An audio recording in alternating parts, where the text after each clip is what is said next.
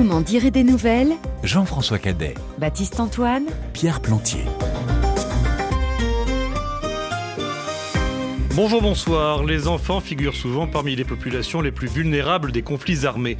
En ce 12 février, journée internationale des enfants soldats, nous allons plonger dans un album de bande dessinée qui nous raconte comment ils ont été pris au piège dans la guerre civile qui a frappé le Soudan du Sud entre 2013 et 2020. Au centre du récit, une petite fille de 6 ans, Nialoni, toujours accompagnée de sa poupée, et son grand frère Georges qui dessine et qui peint sur les murs du camp de réfugiés de Bentiu, mais aussi les personnels de l'UNICEF, l'Agence Nations Unies pour l'enfance, qui ont collaboré avec l'auteur, scénariste et dessinateur Jean-Denis Pendanx.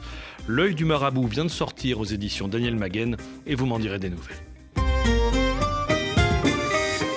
Bonjour Jean-Denis Pendanx. Bonjour. Merci d'être avec nous. Alors la jeunesse de cet album remonte au mois d'avril 2016 quand vous avez passé une quinzaine de jours à l'endroit où se déroule votre récit, ce fameux camp de déplacés de Bentiu dans le nord du Soudan du Sud.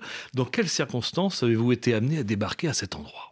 Alors j'ai été invité par l'UNICEF par le biais de euh, Jonathan Vetch, qui était le, responsable UNICEF du Sud-Soudan à ce moment-là. Euh, donc le pays était euh, plongé là en plein conflit depuis 2013. donc ça faisait trois ans. Il y est resté trois ans. Et donc on se connaissait. Et puis avec son équipe, ils avaient dans l'idée de faire intervenir un artiste pour faire justement des dessiner, travailler les, enfants d'abord. Animer des ateliers à l'intérieur même du camp. Faire, comme dire, une mission de test tester, euh, voir comment ça pouvait fonctionner justement euh, euh, ces ateliers de dessin. Et, voilà, donc c'était une, première en fait. Alors vous vous connaissiez déjà, disiez-vous Ça veut dire que vous aviez déjà collaboré avec l'UNICEF Non, non, non, mais je connaissais comme ça. Ouais, je connaissais Jonathan. Alors pourquoi l'UNICEF a fait appel à vous justement? C'est parce que c'est quand même pas rien d'aller en plein milieu de la guerre civile pour animer des ateliers de dessin pour enfants. Je pense qu'en fait, euh, il, savait que je suis aussi, bon, je suis dessinateur de bande dessinée et en parallèle, je suis aussi professeur de dessin. Euh, et j'ai beaucoup voyagé, j'ai fait beaucoup d'albums sur, sur l'Afrique, qui se passe en Afrique. Et, pour, pour les faire, justement, pour, pour, le, pour les réaliser, j'ai pas mal voyagé justement dans certains pays. Euh, et ils ont dû se dire, bon, si ça se trouve, je pense que c'est une personne qui pourra, qui serait susceptible de, de partir là-bas. Oui, il y a eu par exemple votre série Les Corruptibles avec euh, ah Alain Brézot. Il y a eu aussi votre, euh, votre album Au bout du fleuve qui se passait au, au, Bénin, qui était déjà d'ailleurs une histoire d'enfants et, et d'adolescents. Comment est né ce compagnonnage entre vous et, le continent africain? Alors c'est parti de, ça remonte assez loin. C'était en 89-90 où je suis parti en coopération euh, en tant que VSN, volontaire service national, au, au Bénin, au Centre culturel français de Cotonou. Euh, donc c'était 15 mois justement euh, à travailler justement avec euh, l'équipe du, CCF, avec des Béninois justement. Et ça a duré donc voilà, il a bien fallu que je rentre. C'était 14 mois, mais j'étais tellement bien que j'ai réussi à, rallonger d'un mois. Et, voilà, et donc en fait j'ai eu un coup de cœur pour l'Afrique, en tout cas pour le Bénin au départ. Et ça m'a beaucoup marqué et transformé aussi, je pense. Qu'est-ce qui vous a marqué justement dans, dans, l'idée de, l'Afrique que euh, vous avez euh, perçue en, mettant pour la première fois le pied sur le sol de ce continent? Un sentiment de liberté, ça c'était personnel. J'étais jeune, hein, j'avais 23-24 ans. Euh, et en fait, ça m'a transformé parce que j'étais quand même un, jeune garçon assez timide. Et justement, là, d'affronter un peu la, la vie de tous les jours. Et les gens étaient formidables, très, très gentils, accueillants. Et puis il y a une vie, c'est ça aussi, c'est la vie euh, que je peux retrouver aussi de. Je viens d'un petit village et quand j'étais enfant, les gens vivaient dehors l'été, au, printemps, on se discutait, les familles se passaient du temps devant les, devant les maisons. Et, euh, là, je retrouvais ça, cette vie, euh, voilà, l'humour aussi, et la décontraction. Enfin, voilà, je l'ai vécu comme ça. Et ça m'a donné réellement envie de revenir plus tard, justement. Alors, il y a l'Afrique et puis il y a aussi euh, l'Indonésie. Hein. Vous avez euh, publié euh, Mentawai ou aussi le, Maître des crocodiles, des histoires qui se passent justement dans, en, Indonésie. En fait, c'est pas seulement l'amour de l'exotisme ou l'intérêt du voyage, parce que finalement, dans l'ensemble de vos fictions, Jean-Denis Pendanx, il y a une part de, de, réalité. Est-ce qu'on peut dire qu'il y a un côté BD reportage dans votre travail? Oui, je ne sais pas comment le qualifier, mais je pensais ça, oui, de, mm, BD reportage, euh, fiction reportage. Ce mélange-là, et, je pense que c'est une, bonne manière de, raconter des histoires, de, raconter la réalité. Donc vous voulez témoigner en quelque sorte, oui, partager des témoignages, ce que vous avez voilà, vécu oui, avec, voilà, euh, oui, avec vos lectrices et lecteurs. Voilà, exactement. Alors au Soudan du Sud, donc vous vous êtes retrouvé, on le disait, au, au mois d'avril 2016. L'idée d'un album sur la vie de ce camp, elle est née à ce moment-là ou bien, bien plus tard? Elle est née un peu en, re- en revenant euh, chez moi. Euh, J'avais fait un blog, la demande aussi de l'UNICEF, pour communiquer aussi sur le, pour l'UNICEF. Euh, et, dans l'idée, il ne me l'avait pas demandé directement, mais dans l'idée, je m'étais dit que je ferais un album. Et là, j'ai pas trouvé réellement. J'ai essayé de trouver des amis, des scénaristes. Bon, ça a été compliqué. Il fallait revenir. Ça s'est pas fait. Ça a pris du temps. J'ai eu d'autres, j'avais d'autres albums euh, en, route, justement au bout du fleuve que je faisais à ce moment-là. Ça prenait encore, ça m'a pris encore quelques mois. Et euh, j'ai mis l'idée de côté. Je, ne savais pas comment raconter cette histoire-là. Il me fallait du temps et beaucoup de recul, je pense, pour voilà. Il fallait que je trouve une, manière forte pour, pour pouvoir raconter cette histoire-là. Mais alors comment justement l'avez-vous ressorti en quelque sorte de vos tiroirs cette, euh, cette idée et cette Euh, histoire Elle est ressortie, euh, c'est- c'est c'est- c'est parti de, l'idée d'un ami qui, euh, qui fait du dessin animé. euh, et m'a proposé de d'écrire en court métrage de dessin animé parce qu'il voulait qu'on travaille ensemble, et moi aussi, euh, à ce moment-là. Et donc euh, j'ai commencé, je me dis, ah mais tiens, euh, ça s'est réenclenché, mais quatre ans après, cette histoire de, de, de, de, de Bentiu, de, de Caen. Et euh, je me suis dit, ah, ça pourrait peut-être une- être une idée. Et à ce moment-là, j'ai trouvé, le, bah, euh, en regardant les photos, les films que j'avais filmés là-bas, fait là-bas, c'est- ces deux personnages qui sont Georges et Nialoni, les deux enfants qui m'ont beaucoup marqué pour faire ce court métrage. Et finalement, de fil en aiguille, j'ai euh, trouvé beaucoup d'autres idées et je me suis dit, ben, finalement, je tiens mon album. euh, le court métrage ben, tra- transforme en, en long. euh, Mais ça veut dire que, l'album, ça peut être la préfiguration euh, d'un court métrage, d'un dessin animé. C'est un sacré boulot hein, pour le oui, c'est un sacré boulot. Moi, j'en rêverais, en fait. c'est après coup, hein, quand je le faisais, je pensais pas à ça. Mais, mais c'est vrai qu'il il y a matière, en tout cas, à faire un, oui, un dessin animé. après, voilà, ça, c'est une autre histoire. Mais, À bon entendeur. Oui, voilà, oui. We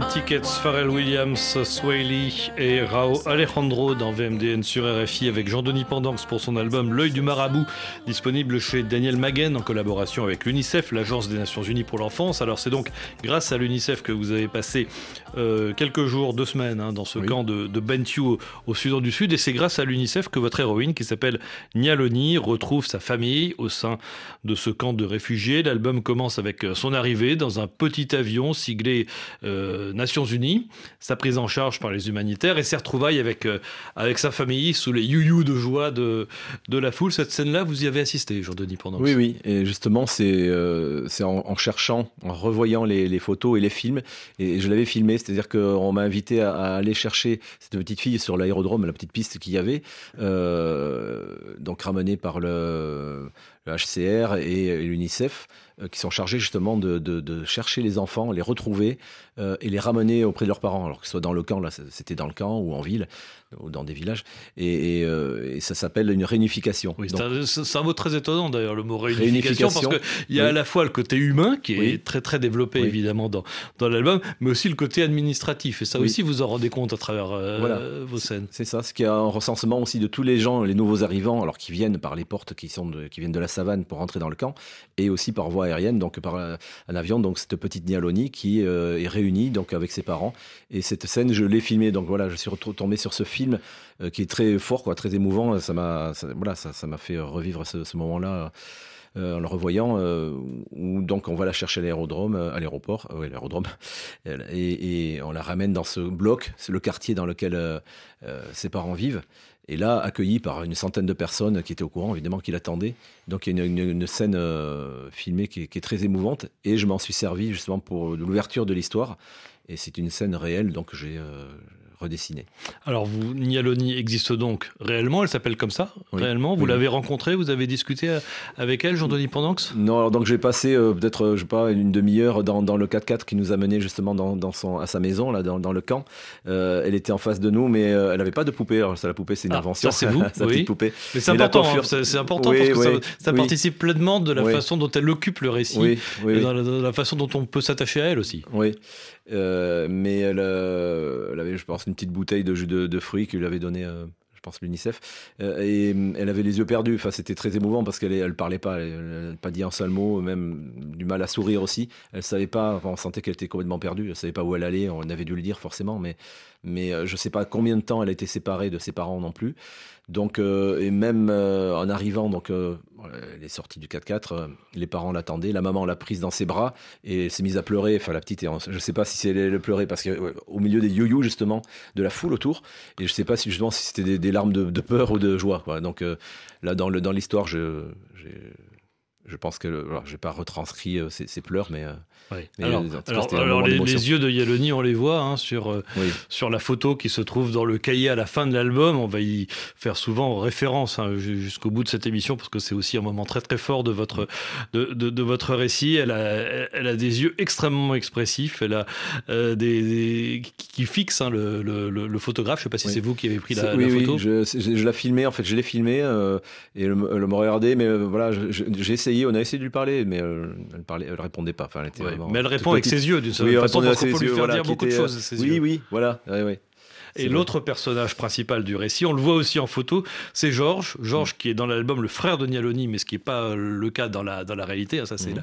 la, licence de l'auteur que, que, que vous êtes qui a autorisé à, à légèrement modifier les choses. C'est donc aussi un personnage euh, réel. Alors, on le voit hein, sur, dans, ce, dans, dans ce cahier graphique avec son, son, son bonnet euh, un peu reggae, un bonnet Oui. jamaïcain.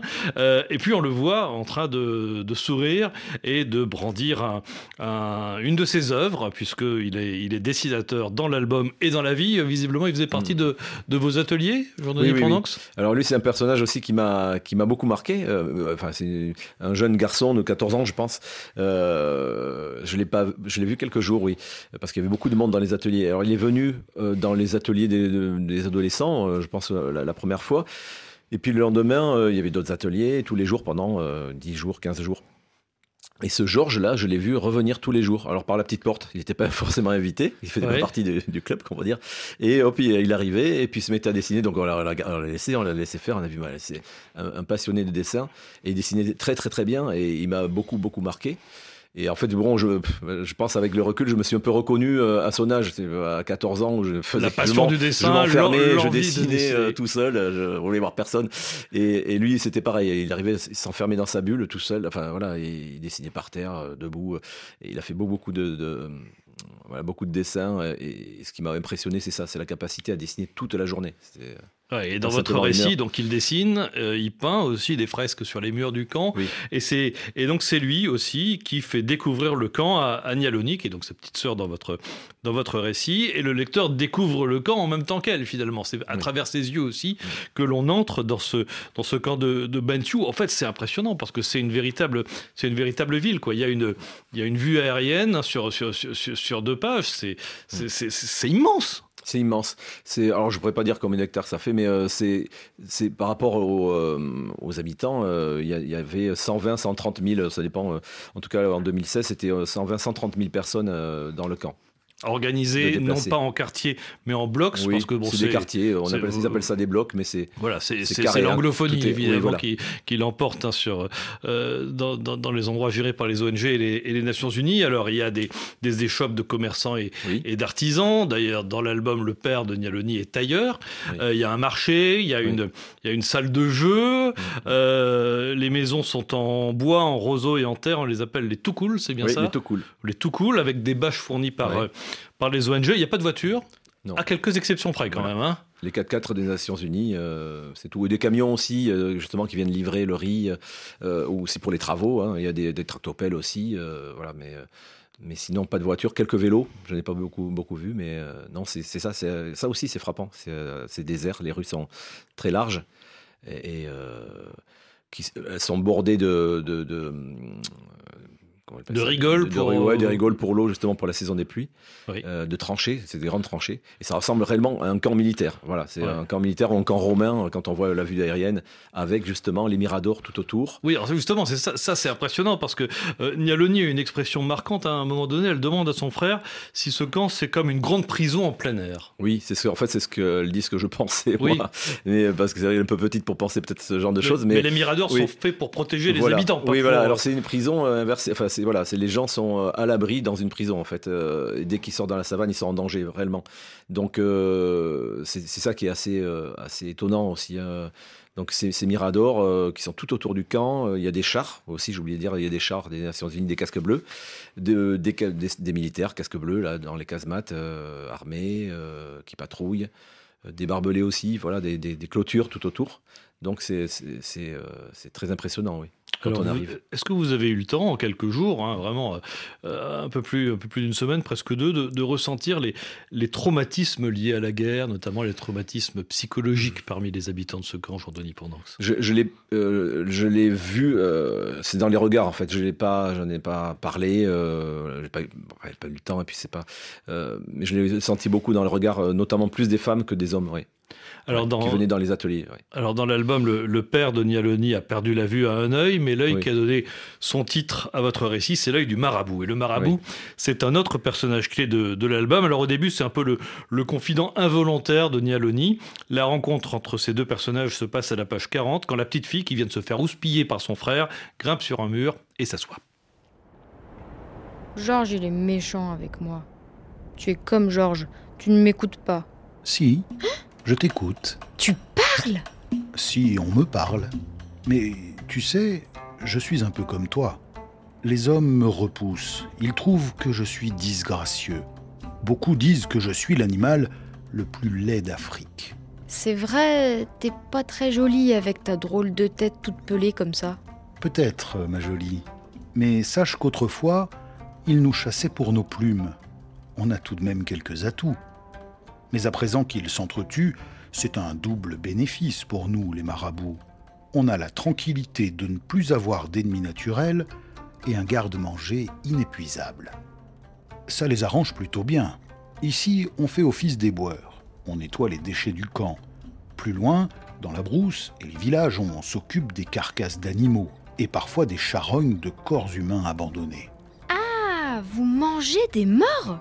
Oui, sans distinction. Ça évite la propagation des maladies. Et moi Tu pourrais me manger? Toi, un peu grassouillette comme tu es, tu ferais un bon hors d'œuvre. Ce conflit est une belle opportunité pour nous, une offrande des hommes. Mais fut un temps où les Nouers et les Dinka cohabitaient en harmonie. Même face à un crime grave, sous la médiation du chef à peau de léopard, la majorité des tribus parvenaient à la réconciliation, généralement grâce à un échange pacifique de bétail. Lorsque des conflits éclataient entre eux, pour éviter une escalade, les prisonniers capturés étaient assimilés à la communauté soit par le mariage, soit par l'adoption. Avec le pétrole au nord du pays, les velléités de pouvoir se sont accrues tout au long de ces dernières années et les armes sont devenues plus nombreuses et meurtrières. Les rebelles et les militaires ont massacré et mangé un nombre incalculable d'animaux sauvages. Les girafes et les antilopes se font rares. Les éléphants, eux, ils ont pratiquement disparu. Nous, les animaux, on assiste impuissants à leur folie meurtrière. Nouer et Dinka sont issus de la même famille, mais ils l'ont oublié. Et toi, comment es-tu arrivé ici Par le ciel, comme toi. Ouais, quelle belle futa cette scène, euh, Anthony Pendanx. Quel dialogue étonnant entre, entre l'enfant et, l'oiseau. Euh, L'oiseau qui donne finalement au passage un petit cours de géopolitique sud-soudanaise aux Oui. lecteurs, qui sont pas toujours évidemment au courant, sauf s'ils écoutent RFI bien sûr, des tenants et les aboutissants de cette euh, longue crise, de ce long conflit armé. Euh, faire parler un marabout, comment l'idée vous est venue? En fait, euh, je je sais pas. Alors, enfin, si. Euh, il fallait que je, puisse, il fallait que pouvoir parler de, du, vivant, de, des animaux aussi du pays et de, des ancêtres aussi des Dinka, des- la culture des Dinka et des Nuer, euh, qui sont les, les, euh, ethnies dominantes là-bas. Et donc, je savais, je savais pas trop comment, euh, comment m'y prendre. Et, je me suis souvenu justement de ces marabouts que je voyais. Sur des containers, sur des hangars comme ça au loin, euh, immobiles, ça, des grands animaux, euh, des charognards, hein, et euh, qui attendaient. donc j'ai- eu cette image-là, euh, euh, et, je me suis dit, ben, c'est vrai qu'ils ressemblent un peu à des, vieux sages. Alors pour moi, je me suis dit, tiens, ben, ça, peut être des représentants de la du passé, de la culture soudanaise, sud-soudanaise ou sudanaise, et, de, de- l'esprit aussi de, des animaux, de la faune. Donc voilà, de la nature. Donc je, je me suis dit, ce serait pas mal de le faire intervenir et de por- porter aussi une, une dimension un peu fantastique ou euh, de conte. Euh, on, on peut penser aussi que la petite Nialoni euh, trouve en lui un animal imaginaire, c'est peut-être son animal imaginaire. Voilà, donc il y, a- il y a plusieurs niveaux aussi de lecture dans, dans Comme ce- certains enfants ont un ami imaginaire. Voilà, un ami imaginaire. Alors comment vous l'avez dessiné Parce que justement l'album s'appelle L'œil du marabout. L'œil c'est vraiment un élément graphique très important quand on, quand on dessine un tel volatile? Euh, oui, l'œil, ap- après le, marabout, il est assez, assez marrant à dessiner parce que c'est quand même un sacré personnage, un sacré animal. Et euh, euh, l'œil, bon, après, ils ont un œil assez expressif, assez noir. Mais euh, l'œil du marabout, en fait, c'est aussi un clin d'œil, c'est le cas de le dire, Oui. Euh, sur, euh, sur, la fin. hein, mais ça, je ne vais pas dé- dévoiler Non, la fin de, de- non, de l'histoire. Non, non. non, non, mais graphiquement parlant, peu- le, le marabout, l'œil petit, mais dans le prolongement du bec, qui Oui, lui oui, est oui, absolument impressionnant. Oui, oui, oui. Ouais, c'est un animal qui, qui, euh, qui est assez marquant ouais, ouais, à dessiner. En plus, comme je disais, euh, on peut le rater. Enfin, c'est- voilà, c'est facile, à- c'est c'est facile à rater, mais on reconnaît toujours un marabout. Donc, voilà. Tour du monde pour investir. Et j'ai toujours mon joujou avec moi. J'ai pris la pochette couleur celtique. Je descends à Milan pour les vêtements. C'est trop bad. Je peux même pas trop parler. Mon petit cas déçu en vrai. J'ai voulu les aider pendant trop d'années. Je voulais montagne de bif, mais c'est compliqué. Un litre de zipette vendu en flocon. Contrôlé au faciès pour mon identité. On n'est jamais corda donc ça hausse le ton. Yo, ils sont chelous, ils parlent pas quand je suis là. Quand je m'en vais, ça fait les pipelettes, je vais les là. Moi, je suis toujours debout, un mental de pirate. Je me ferai pas aveugler par eux ni par la dounia. Je suis dans la mouille, ça m'appelle pas, j'ai l'habitude. On règle tout tout seul pour le vécu. Dans le gang, on fait partie des putes têtues. C'est moi la cité, personne ne m'a cité. Je suis avec la plus belle évidemment. Le sky est rempli d'étoiles, je fais l'amour. C'est trop bad, babe. Je peux même pas trop pas. Elle bouge les reins au bas. Mais je suis matrixé, je pense qu'à mailler. Ah, c'est un peu trop bad. Johnny pour la qualité au malais. Et les sirènes m'empêchent de dormir. Je retiens les plaques avant de sortir. Au cas où je me fais crever, appelle mon avocat. I'm so bad. Yeah, yeah. Wake up in the morning with the money for mine. Thank God, rape up on my heart. Tough skin so I can survive. If I stop, you go kill me first. So talk to me, to me polite. Cause boy, you cannot see my back. I dream when I sleep at night. While you getting a threesome. How many liters when I pull for my tank? Night drive at the fire, my car. Night drive at the swim water. If I see you, me, I ain't go attack. Until I receive a lot. So I grind, grind, grind from the morning to the night, night, night. Oh, may God forbid. My money finish, God forbid. Oh, oh, oh. Dance for me. Sorry, we tipping for Bobby. Oh, oh, oh, God forgive. Anything when I don't commit. Oh. keep my own for me. Anybody chop on for me. Oh, oh. Elle bouge les reins au bas. Mais je suis matrixé, je pense qu'à mailler. Ah, c'est un peu trop bas.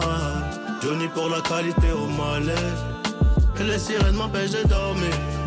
Je retiens les plaques avant de sortir. Au cas où je me fais crever, appelle mon avocat. I'm so bad. Yeah, yeah. Bad. Nino featuring O'Malley dans VMDN sur RFI avec Jean-Denis Pendanx qui publie L'œil du marabout euh, aux éditions Daniel Maguen, euh, une bande dessinée à hauteur d'enfant avec la petite Nialoni et son grand frère Georges, mais qui n'en recèle pas moins une large part des horreurs de la guerre. Par exemple, il y a une scène euh, d'assaut de nuit d'un groupe armé qui vient comme ça en pleine nuit kidnapper des, gamins pour ensuite les, les élever à la dure et les transformer en, en enfants soldats, autrement dit en tueurs. Alors aujourd'hui, c'est donc le 12 février, la journée internationale des, des enfants soldats. Jean-Denis Pendanx, c'est la deuxième partie de l'album, nous fait entrer dans euh, la vie, euh, l'apprentissage, si on peut appeler ça ainsi, des, des enfants soldats. C'est une sorte d'histoire dans l'histoire. À partir de quels éléments euh, vous avez tissé les fils de cette partie-là de votre récit? En, arrivant là dans le camp, j'en ai parlé avec euh, donc Perrine Corcuf qui, est- qui m'a encadré aussi là-bas sur place euh, et Franca et donc euh, Qui sont donc des- qui sont- des- des- oui, qui étaient des, qui des- travaillent pour l'UNICEF. voilà, qui travaillaient pour l'UNICEF à l'époque, euh, qui restaient longtemps là-bas, qui sont restés euh, en tout cas pour Perrine euh, un an, je crois. Et donc qui connaissaient bien la situation et qui croisaient justement ces enfants soldats. J'ai assisté, je pense qu'on on m'a dit qu'il y avait un enfant soldat qui arrivait dans un avion aussi. Donc là, en arrivant, je me disais oui, la situation est grave, y ça existe ici aussi. et ensuite, par le biais de, de lecture, en rentrant justement quand j'ai commencé à écrire l'histoire, j'ai- beaucoup lu justement des, des articles de journalistes, de, de reporters sur ce, ce- qui se passe au Sud-Soudan. Donc il y a des enlèvements. Alors, euh, des enlèvements, ça peut être par des, des bandits, hein, de- des bandits qui vivent dans la savane, euh, qui vont euh, kidnapper des enfants euh, ou des adultes, mais je c'est plutôt des, des enfants et qui les revendent après aussi aux, aux rebelles. Y compris Oui. dans un camp de réfugiés comme celui de Euh, Bentiu oui, oui, oui, Ça, ça arrive, ça arrive aussi malheureusement. Donc on arrive à Euh, déjouer euh, les miradors, oui, euh, oui, les barbelés qu'on évoquait tout à l'heure. Il y avait, alors il y a aussi, euh, quand j'y étais, parce que je me sentais, enfin quand je suis arrivé là-bas, j'étais en sécurité, euh, tout, enfin tout va bien. C'est-à-dire qu'en apparence, euh, j'ai pas eu ce sentiment de danger, parce que, euh, puis la savane, il n'y a rien, enfin c'est-à-dire que j'ai pas, on passe dessus, on voit rien de, spécial. Mais euh, par le biais d'un appel téléphonique, un jour, j'ai entendu que le, le- camp de Malakal, qui est à quelques centaines de kilomètres de là, au même niveau, dans le nord du pays, avait été attaqué, justement, par des rebelles, je pense, et euh, ils avaient attaqué directement l'hôpital, le dispensaire, et il y a eu des morts, donc, euh, dont des, euh, des humanitaires aussi. Donc il n'y a pas de loi, quoi. C'est-à-dire que si les gens veulent passer, alors euh, attaquer, ils le font. donc c'est quand même vraiment dangereux. Et la nuit, oui, la nuit des, des, des rapts de- d'enfants. Alors, il y a aussi dans, dans- l'album un, un personnage qui est un ancien enfant soldat qui est devenu l'un des responsables de, de l'UNICEF. Vous l'avez rencontré aussi. C'est l'ai cet homme rencontré- qui existe réellement. Là, Ah, pour le coup, oui. on n'est pas non plus dans, Oui, voilà. dans une invention Ah, a totale. le- lui aussi, évidemment. Oui, c'est vrai. Donc euh, là, c'est, euh, j'ai, euh, j'ai été présenté à lui. Mais après, on a. Lui, Abraham à- Kourachiev, on Voilà. va citer son oui, nom. Oui. Et lui, euh, je l'ai salué. En fait, on a très peu discuté. On, on s'est rencontrés comme ça. On s'est présenté. Euh, mais il était à Djouba. Il était, il n'était pas dans le camp. Donc moi, le Djouba, je n'ai fait qu'y passer. Voilà, la capitale la capitale. Voilà, c'était l'arrivée à Djouba. Et après, j'ai repris un petit avion pour aller dans le camp au nord. Donc c'est vrai qu'on s'est croisés. Mais euh, donc voilà. Alors après, euh, je sais que qu'il a été justement un enfant, euh, les, les- les enfants. euh, je me rappelle plus comment. Dans les rangs de la SPLA. Euh, en voilà, oui. Et Il était enfant soldat et il, a, il s'est échappé justement. Euh, et et il, a, il a parcouru, il a traversé le pays pour se réfugier justement au Kenya. Donc c'était une histoire assez incroyable qu'il a dû vivre. Donc euh, j'ai essayé de témoigner justement de cette histoire-là avec les centaines d'enfants qui, euh, qui dans les années 80 se sont échappés. Euh, C'était souvent des garçons, jeunes garçons qui, qui, s'échappaient des villages. C'était souvent des, des, enfants d'éleveurs et qui étaient massacrés justement. Euh, Alors ça, vous l'illustrez hein, justement Oui, dans, voilà, dans, mais- dans- dans l'album avec euh, voilà. euh, des dessins de, de, de villages incendiés. on voit ouais. l'incendie, on voit aussi des dessins sur les cases. Ça, Voilà. c'est important. J'ai gardé en, en fait cette idée-là de ne pas montrer l'horreur. Voilà, euh, je pense que les lecteurs sont assez grands pour comprendre ce qui se passe. Oui, Et- c'est- on est plus dans l'interligne, dans l'intercase, on va dire que il n'y a pas de décharge d'hémoglobine, pas du tout. Non, non, c'est pas l'idée. mais De toute façon, les textes se suffisent à eux-mêmes, je, je pense. Euh, et puis j'essaie de, de garder cette idée de, de dessin, c'est-à-dire que le, dessin, c'est un peu le fil aussi, le fil rouge de l'album. Euh, L'expression par le dessin, ce qui, est ma passion, et puis qui, euh, était aussi le, fond de, ma venue là-bas, euh, aussi la passion du jeune Georges. Et je me suis dit, tiens, ça pourrait être marrant d'utiliser ce, dessin un peu naïf que je voyais sur les maisons, sur les tout. Il y avait beaucoup de, euh, pas mal de dessins qui étaient. euh, il n'y a pas une grande culture du dessin là-bas, contrairement à d'autres pays africains, mais un dessin simplifié que je trouvais très très beau.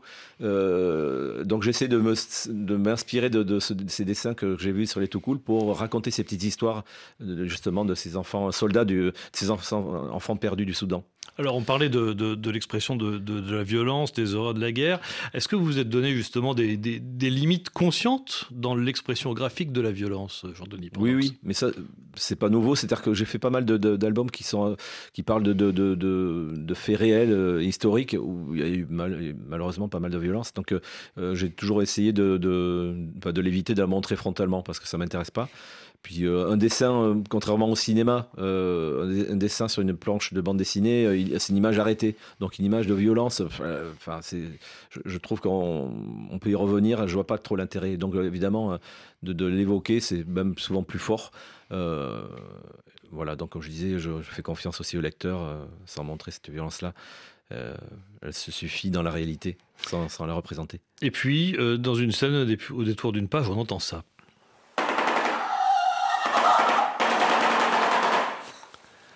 Alors, contrairement à ce qu'on pourrait croire, ce ne sont pas du tout des coups de feu, Jean-Denis Pendance, mais vous avez reconnu tout de suite de quoi il s'agit, alors je vous laisse le dire. Oui, oui. Alors ça, c'est le, le, le, le claquement de, de bec d'un bec en sabot, un bec en, non, bec en sabot du Nil. Le bec en sabot du Nil, c'est un oiseau. Voilà, hein. ouais, ouais. Euh, qui est, C'est un oiseau, impressionnant. un oiseau qui ressemble à un animal préhistorique et qui vit uniquement dans les marais, justement au bord du Nil, euh, au Soudan et dans, dans les dans les marécages, euh, voilà. Et, et c'est assez assez fou. Vous l'avez entendu dans Non, je n'ai je n'ai pas vu en fait. Je l'ai fait Parce intervenir. que ça fait froid dans le dos. Ah, oui, quand ah j'avais déjà entendu, oui, bien Oui, sûr. quand même. Mais, oui. mais- mais je l'ai pas vu dans la réalité. Et c'est en cherchant justement le- dans, la documentation, je cherchais des animaux un peu particuliers qu'il y avait au Soudan pour les faire intervenir aussi euh, pour présenter le pays. Et là, je suis tombé sur cette vidéo que vous avez trouvée, enfin le son, et puis euh, en vidéo aussi, on peut le voir sur Internet. Et, et avec ce claquement de bec, euh, fait un bruit de mitraillette. Et donc justement, euh, c'était une, une- idée. Je me dis, ah, mais alors là, c'est du pain C'est- pour mon Ah, histoire. c'est génial, parce que là, on se dit, mais Ouais. c'est vraiment pour le scénario. Et puis, même graphiquement parlant, parce qu'il a quand même une, Oui. une tête pas très peur. sympathique, quand même, peur, ce, oui, oui. ce bec en Et puis bon, c'est un animal qui est particulier. C'est il aussi, il est pas, euh, pas très pacifique. C'est car il peut manger des petits canards, il mange ses propres petits aussi de temps en temps. Donc euh, voilà, c'est pas un, un animal très recommandable. Vous m'en direz des nouvelles sur RFI. Autour de la bande dessinée L'œil du marabout, paru aux éditions euh, Daniel Maguen. Alors, c'est une tradition dans cette, dans cette émission, je Denis Pendant, que je demande à tous les dessinateurs de BD euh, qui euh, se succèdent à votre place de nous décrire et de nous raconter l'illustration de, de la couverture. Alors, c'est votre tour, allons-y. Alors la, couverture, je suis passé par pas mal d'étapes. C'est-à-dire que en général, pratiquement toujours, euh, la couverture se fait avec les éditeurs. Donc on a des propositions, on fait des propositions euh, au directeur de collection euh, et on choisit ensemble. En général, euh, oui. Donc là, là, cette couverture, c'est c'est l'aboutissement de peut-être 5-6 recherches. 5-6 recherches. Donc, euh, à chaque fois, je trouve, pensais avoir trouvé une, une idée géniale, évidemment, comme toujours, comme tout dessinateur. Ah, j'ai trouvé une très bonne idée. Et puis, euh, bon, euh, très très vite, on la montre à l'éditeur, dire, ah, ben non, mais c'est pas assez parlant, c'est pas assez. c'est assez compliqué de, de faire une couverture parce qu'il faut avoir, à la fois faire une jolie image. Enfin, en tout cas, le dessinateur a envie de réaliser une belle image. Oui. C'est un faire peu l'affiche. hein. Voilà, de, de se faire plaisir, mais l'idée de l'éditeur, c'est qu'elle soit vue de loin, parce qu'il est aussi sur une. Il, y a- il, est- il sort énormément de, de livres chaque, chaque mois ou chaque semaine, donc euh, par mois, je pense qu'il y en a peut-être 300. Donc euh, quand euh, le libraire les garde comme ça en présentoir, on a intérêt aussi à se démarquer des autres. Donc voilà, bon, après. Alors il y a de l'humain oui. et il y a du paysage sur cette, Voilà. cette couverture. Donc Ouais. l'humain, c'est donc les deux personnages principaux. Donc Georges qui tient sur ses épaules sa petite sœur Nialoni. Et dans quel environnement sont-ils, Jean-Denis Pendanx Là, ils sont justement dans, dans, ces, euh, dans ces marais, les marécages euh, de, pr- près du Nil. Donc, c'est un pays aussi euh, qui est euh, très marécageux dans, sur certaines zones, dans le nord. Et euh, surtout dans, en période de, en saison de pluie, euh, où là, il y a éno- énormément de, de, euh, d'eau. Euh, d'ailleurs le camp peut être inondé et ces dernières, derniers mois, dernières années, ça a été terrible apparemment les inondations dans le camp. Et donc j'ai vu aussi en cherchant pas mal d'images, il y a énormément de gens qui se sont cachés au, début du conflit en 2013 dans les, euh, dans les marais, euh, des villageois se cachaient dans les, dans les roseaux pendant des mois et des mois et ils mangeaient même des, des nénuphars, ils ont survécu en mangeant des, des- racines et tout comme ça. Enfin, c'est assez terrible. Et donc ces images, on les voit sur internet, on peut trouver des, gens qui marchent dans l'eau ou même des rebelles avec les armes sur les épaules. Et donc je me suis inspiré de, ces images-là. euh, avec, euh, ils sont dans l'eau, les pieds dans l'eau, dans les roseaux qui sont euh, éclairés. euh, c'est un coucher de soleil et euh, avec un- un ciel un peu orangé, une lumière rasante. Voilà, et le- c'est important parce que c'est il y a aussi sur la couverture les, les on va dire les trois couleurs principales de, de, de, de l'album. Donc le vert avec Oui. avec les roseaux, un- une sorte de gris bleu pour l'eau Oui. euh, du, du, du marais, et puis donc ce ciel absolument euh, orangé qui correspond aussi à la couleur du sable, qui Oui. correspond aux couleurs des des tout cool aussi hein, à l'intérieur Mm, de à l'intérieur de l'album. Comment vous avez trouvé justement votre teinte ocre, euh, un peu orangé, Jean-Denis Pendanx Ça Là- a été là, un vrai c'est- travail de recherche, j'imagine. Euh, de recherche pour la couverture. Là, c'est pour, le coup, c'est une, idée de Vincent Audin, qui est le, l'éditeur, euh, directeur de collection. En fait, euh, j'avais fait cette image, euh, exactement la même image, mais ils étaient au milieu des roseaux très verts. Et euh, les roseaux étaient verts et éclairés aussi euh, au-dessus. Mais il n'y avait pas de ciel. Et donc, cette image, il l'a trouvé très très fermée. Il a raison. Moi, j'étais très content de mon image. Et en fait, euh, après discussion, il avait raison. Il m'a dit, mais non, il faut, euh, il faut les grands espaces, il faut ouvrir cette image-là. Et il est aussi graphiste. Et il m'a retravaillé ma couverture. Et il a, il a bidouillé, comme on peut dire. Il a retravaillé la, la couverture en, en mettant ce ciel orange, en s'inspirant d'une, case qui est à la fin de- du, du livre, justement. Il s'est inspiré d'une Mm. scène. Et euh, il y a une bonne idée, euh, justement, de, de, de faire ce ciel orangé. euh, et que j'ai fait justement à l'intérieur, mais aussi en pensant à, la- terre, aussi ce ciel aussi peu lourd de nuages, parce que c'est, c'est le début de la saison des pluies. Euh, voilà. Alors, et puis sur la couverture, il y a aussi une pastille, une pastille ronde de couleur bleue avec le logo de, de l'UNICEF et la mention pour l'achat de cet album 80 centimes d'euros reversés à l'UNICEF France. On croise d'ailleurs, on le disait, plusieurs euh, humanitaires de l'UNICEF dans l'album. Vous avez parlé tout à l'heure de Perrine et, et Franca euh, qui vous ont accompagné dans votre Oui. travail avec Oui, les enfants dans vos, 15 jours. dans vos ateliers. Euh, beaucoup d'engagement, hein, c'est ce qu'on sent dans votre, dans votre album. Beaucoup d'empathie aussi. En même temps, il ne faut pas en faire trop. Il faut garder une certaine distance vis-à-vis des enfants. Oui. euh, Il y a une scène avec un petit cadeau où euh, il y en a une des deux qui se fait taper sur les doigts en disant oui, oui, mais bon, Ah oui, oui, par il rapport faut pas oui. trop en abuser. Oui, quoi. oui, bah, c'est un milieu qui est, qui, est, qui est difficile, donc les gens, ils n'ont pas les moyens, n'ont pas les moyens non plus de trop. euh, euh, ils s'entraident, mais bon, voilà. Pour l'eau, il faut faire très attention aussi. euh, l'eau est, est assez rare, donc euh, euh, tout est, euh, euh, voilà.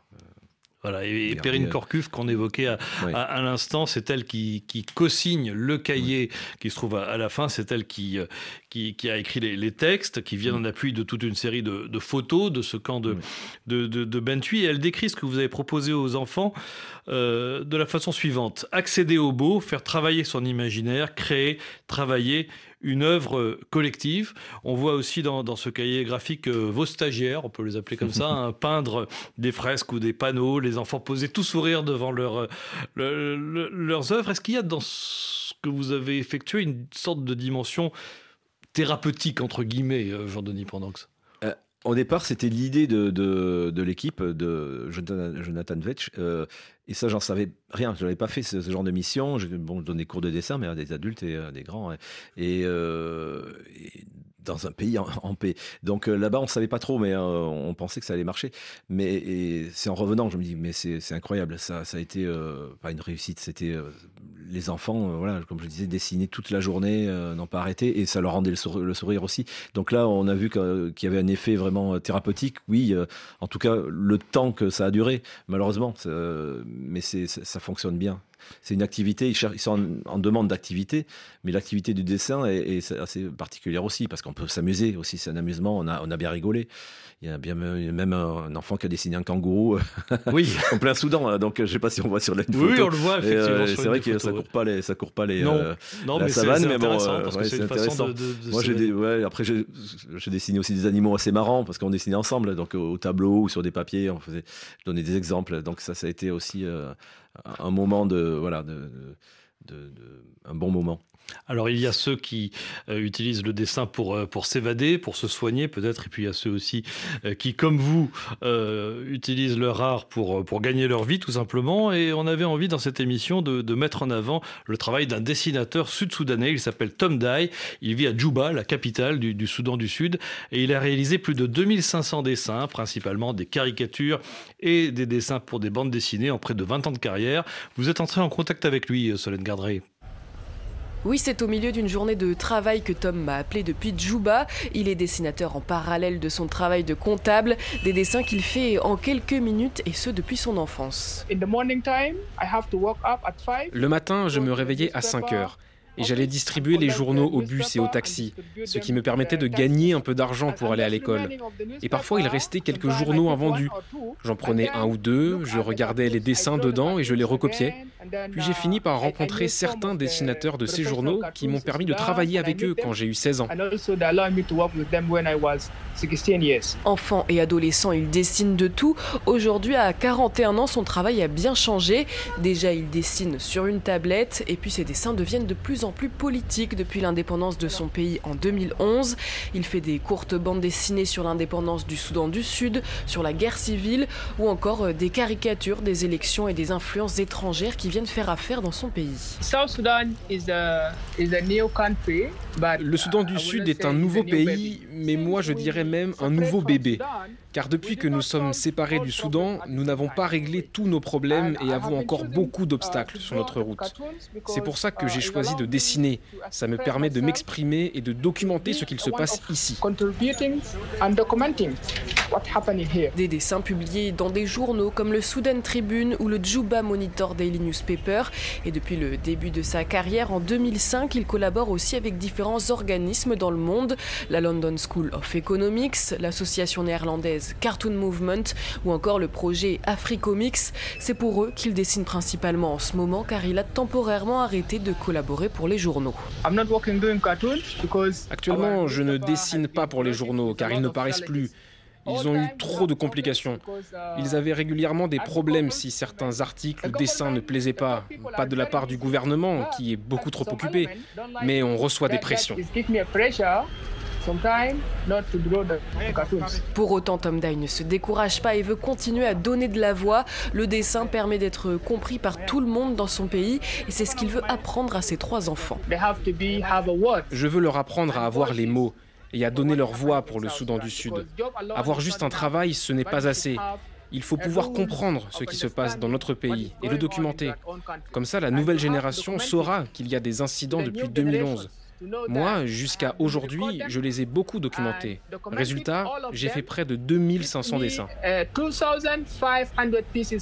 Près de 2500 dessins donc qui ont d'ailleurs été récompensés par la publication d'un livre en janvier, Tom Dye, une décennie à travers mes yeux, par la maison d'édition Willow's House. Ah, Willow's House, une maison d'édition sud-soudanaise basée à, à Djouba, la, la capitale. C'était Solène Gardré pour VMDN. On, on en revient aux enfants, là d'ailleurs, jour de Nipendance, et à, et, à, et à la transmission. Vous, la fibre du dessinateur, vous l'aviez depuis tout petit? Oui, du petit tout, tout petit. Oui, je dessinais. euh, je redé- ben, comme lui, c'est marrant parce que je me suis reconnu. Euh, aussi euh, refaire des, des, des Tintins, des Astérix, euh, Lucky Lucky Luke. euh, je- voilà, je C'est comme ça que ça a commencé. beaucoup. Euh, Jusqu'à tard. hein. Encore non. Je... Bon, Non, après, vous avez fait euh, des écoles quand même. hein, Oui, voilà, oui, non, ça c'était en- enfant et après j'ai fait des écoles, oui, d'art de, de- d'art appliqué, on appelait ça. Donc, euh, mais, mais euh, c'était illustration, euh, mise en page, ça c'était pas, pas la bande dessinée, ça je l'ai appris seul, mais après il y a l'émulation, l'émulation avec les amis, les, les collègues de classe, euh, voilà, et puis voilà, j'ai appris comme ça à, découvrir la bande dessinée, et puis euh, Voilà, donc il y a effectivement un petit rapprochement avec Tom Dye. Alors je vous ai imprimé Oui. quelques-uns de, de, de, de ces dessins. Est-ce que je peux vous demander d'en choisir un et de, de- nous le commenter, Jean-Denis Pendanx Oui, euh, là, euh, bah, il y en a plusieurs. euh, Bon, après, il y, a- il y a le premier, c'est la, la, euh, liberté, exp- liberté d'expression, freedom of expression. Voilà, C'est donc avec un crayon. C'est un crayon qui est, qui est, qui est attaché, en fait. il, il est, il est courbé comme ça, et puis il est attaché par une ficelle. Il forme une sorte Voilà. de nœud coulant. Il fait un nœud coulant, voilà. Donc ça, c'est c'est vrai, on le voit souvent. Et puis, mais c'est vrai que bon, apparemment, des pays comme le Sud-Soudan qui sont en pleine guerre civile, euh, l'expression sont de toutes parts qu'on qu'on dise quoi que ce soit. Voilà, il faut. euh, c'est un petit peu dangereux, c'est ce qu'il dit. Donc euh, les journaux qui, qui, ferment et qui sont un peu euh, sous tutelle ou euh, euh, surveillés, donc les dessinateurs aussi forcément par la même occasion. Donc là, c'est vrai que c'est fort. Tous ils sont forts aussi. Il y a une autre image où on, voit un tractopelle qui est en train de, de creuser la carte. Il fait, il fait un trou euh, et c'est la carte de l'Afrique. euh, je pense. Oui. Euh, Oui, je oui, pense que c'est l'Afrique hein, parce Oui, que c'est en perspective. Et puis il y a des mains, euh, des mains de blanc, euh, blanches qui, qui sont en train de, de- qui tiennent de la terre et qui vont, qui vont remplir comme une tombe l'Afrique. Donc c'est- ça c'est hyper fort et c'est très impressionnant comme dessin et déprimant. voilà, bah merci beaucoup euh, Jean-Denis Voilà. Pendanx d'avoir Mm. partagé les dessins de, Tom Dye et cet album L'œil du marabout avec les auditeurs de VMDN, album je le rappelle euh, qui vient de sortir aux éditions Daniel Maguen avec euh, à chaque vente 80 centimes d'euros versés à l'UNICEF France.